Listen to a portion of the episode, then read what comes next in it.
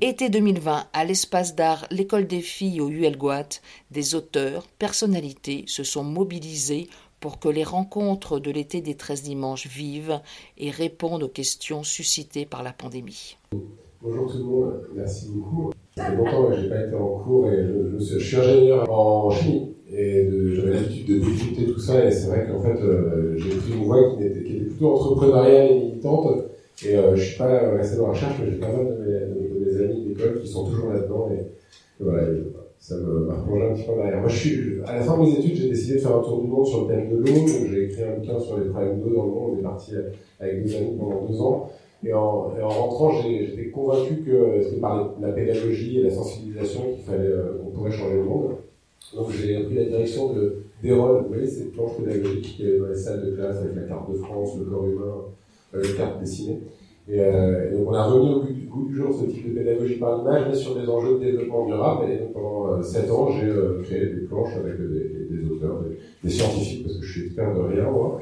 Je faisais venir des scientifiques, on faisait valider par les ministères, on distribuait ça dans les écoles, et on faisait financer ça par des entreprises qui mettaient un peu de peinture verte sur, sur, sur leur pratique. Et donc je me suis quand même dit à un moment que c'était un petit peu limité, et j'avais peu de foi dans dans cette démarche, parce que quand on fait la pédagogie, bon, on plante une graine, on ne sait pas dans quel terreau, on ne sait pas qui arrose, on ne sait pas qui va suivre l'histoire et si au final ça va donner des, bons fruits. Et euh, un peu, pas déprimé, mais un peu euh, à rechercher, je me suis euh, frotté à une notion que Bernard vient d'illustrer euh, parfaitement, c'est le biomimétisme, le fait de s'inspirer de la nature Juste une petite image que j'aime bien pour se remettre en perspective, parce que c'est compliqué d'imaginer ce que c'est 3 milliards d'années, hein, l'apparition des, des algues, la vie les premières bactéries, 3 milliards 8. Euh, si un milliard d'années c'est un kilomètre, alors la Terre elle a 4,5 kilomètres d'existence. D'accord? 4,5 kilomètres. Donc un milliard d'années c'est un kilomètre, un million d'années c'est un mètre, un million c'est un millimètre. L'homme est apparu il y a 20 cm. Donc 4 km 5, donc, euh, on a apparu il y a 20 cm, on a découvert le pétrole il y a 0,15 mm. Même pas un millimètre.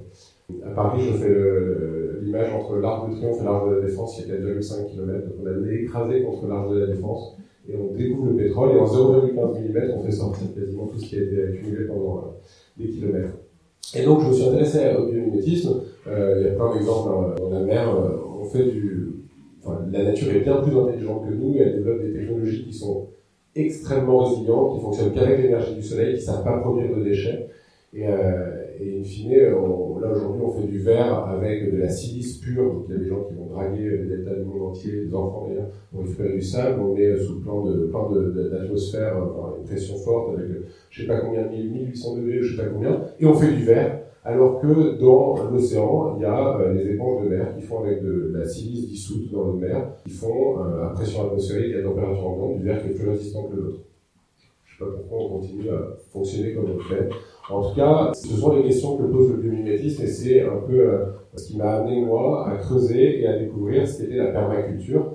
La permaculture, l'idée c'est de s'inspirer de la nature. En fait, une forêt ou une prairie naturelle, ça produit beaucoup plus de biomasse de blé sans intrants, sans irrigation, sans pétrole, sans, voilà, sans, sans aucune intervention extérieure. Et ça fonctionne bien mieux. Les forêts régénèrent leur sol, alors que nous, on fait que les dégrader depuis, qu'on a commencé l'agriculture industrielle. donc, je suis tombé dans la permaculture et, euh, et je suis allé me former dans une ferme vous avez peut-être entendu parler, la ferme du Bec et Loin.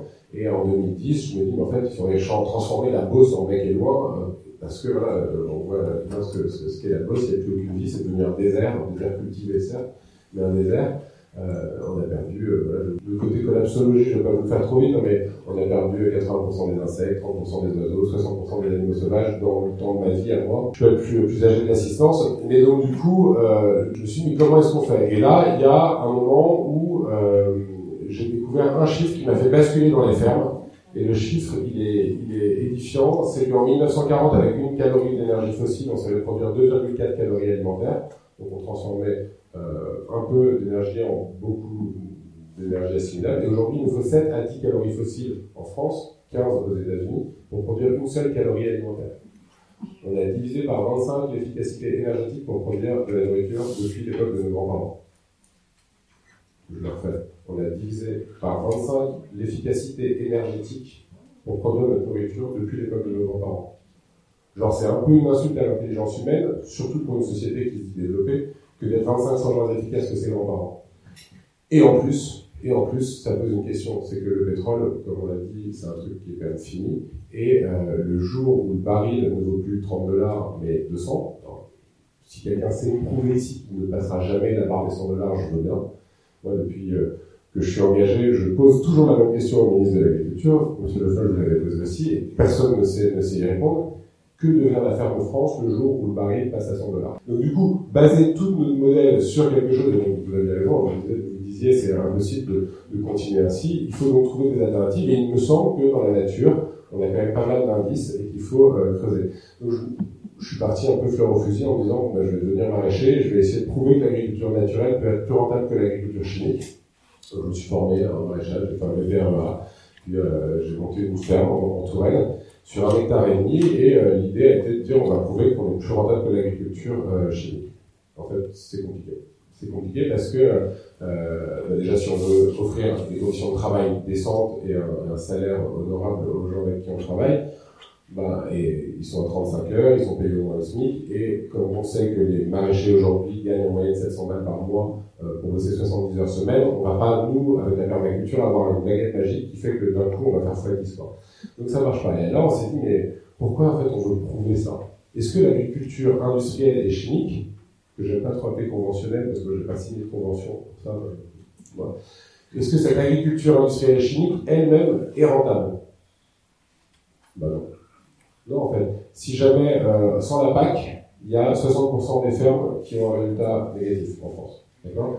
Euh, C'est 10 milliards d'euros par an, c'est une externalisation de tous les coûts, parce qu'il y a des lobbyistes qui, pendant des années, hein, il y a 2000 lobbyistes à temps plein à Bruxelles pour euh, le, le, secteur agro-industriel, euh, c'est des années de lobbying qui ont permis d'externaliser tous les coûts les coûts sur la santé, les coûts euh, sur la pollution de l'eau, les coûts, euh, le chômage réduit, parce qu'on a quand même perdu, enfin, cette agriculture qui se présente comme le modèle possible, a quand même détruit 80% des emplois dans le secteur. Donc elle n'arrive pas à maintenir les emplois dans le secteur.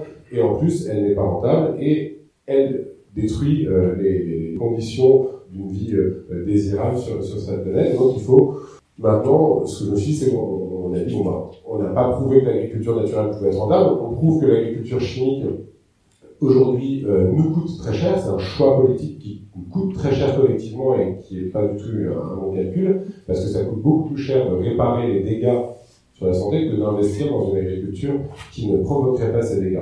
Et donc, euh, on a euh, développé pas mal de programmes avec l'association Ferme moi je suis, qu'on a créé autour de cette ferme.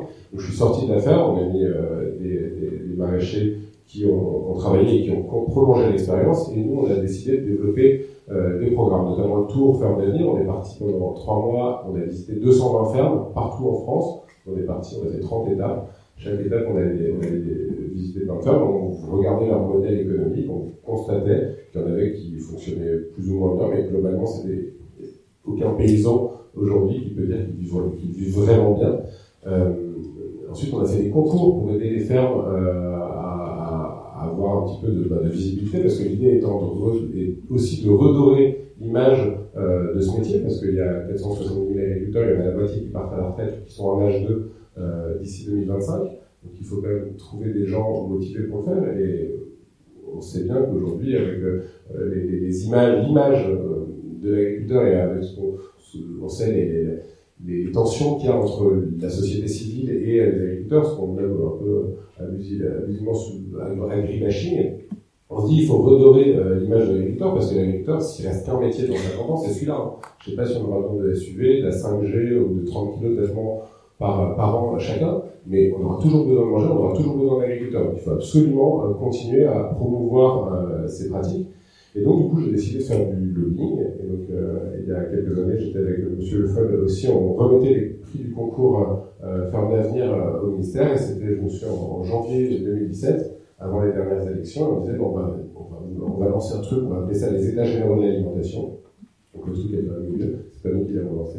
Euh, on y a participé et, et là, moi, j'ai, on a travaillé avec des lobbyistes qui nous ont, nous, aidé, euh, enfin, gracieusement. Et donc, on a euh, porté 11 amendements euh, il y en avait des intéressants, hein, genre euh, faire un diagnostic. Vous savez, quand on vend un, appart ou, quelque chose, on fait un diagnostic de performance énergétique. Pourquoi on ne fait pas un diagnostic seul quand on vend une parcelle agricole? A, B, C, D, E Si le mec il a acheté sa parcelle et elle était A et il l'a il a, il a passé en E parce que les désingues sont seuls, et ben en fait il a décapitalisé et il va pas le faire. Et donc du coup c'était le genre de, d'amendement qu'on proposait. Celui qui a été euh, finalement voté, c'était sur les paiements pour services écosystémiques. On n'était pas en train de faire le grand soir, on demandait juste un rapport gouvernemental, la remise d'un rapport gouvernemental sur la faisabilité et les modèles de financement associés au paiement pour services écosystémiques.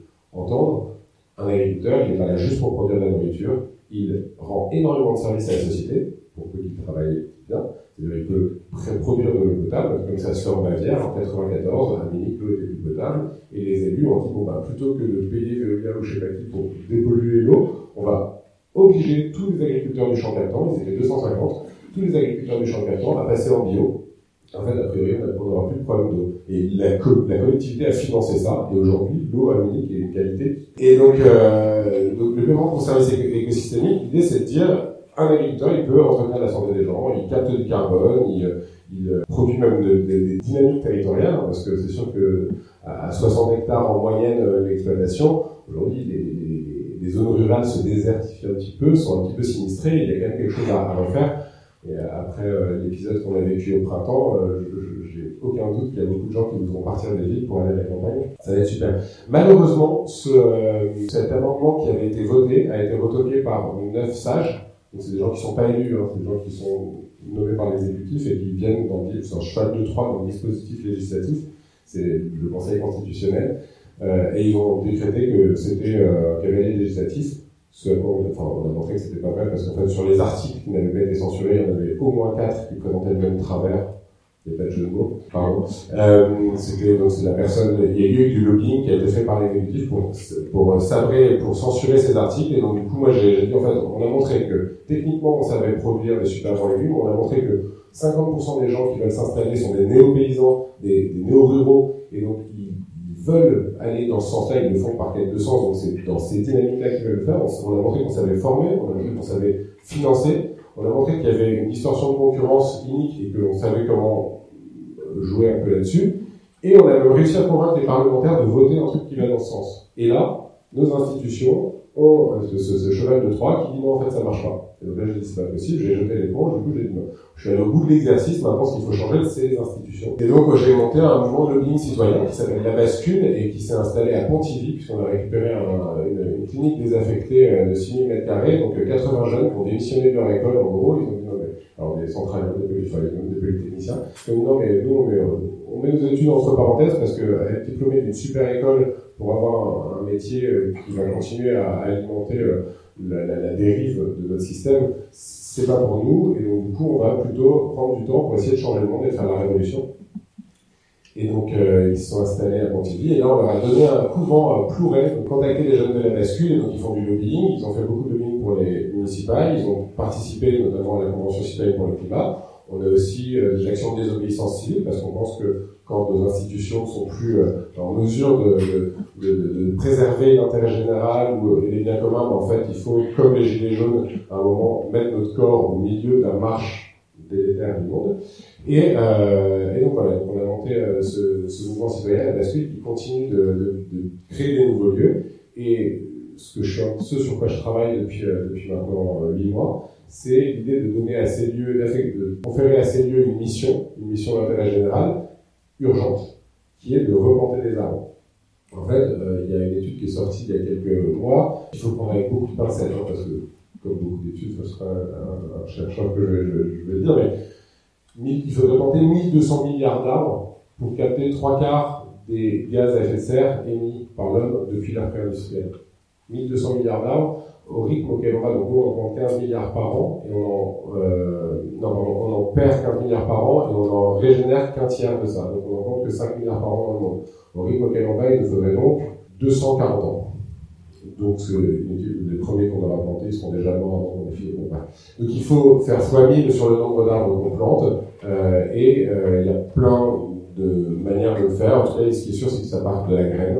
C'est la première graine.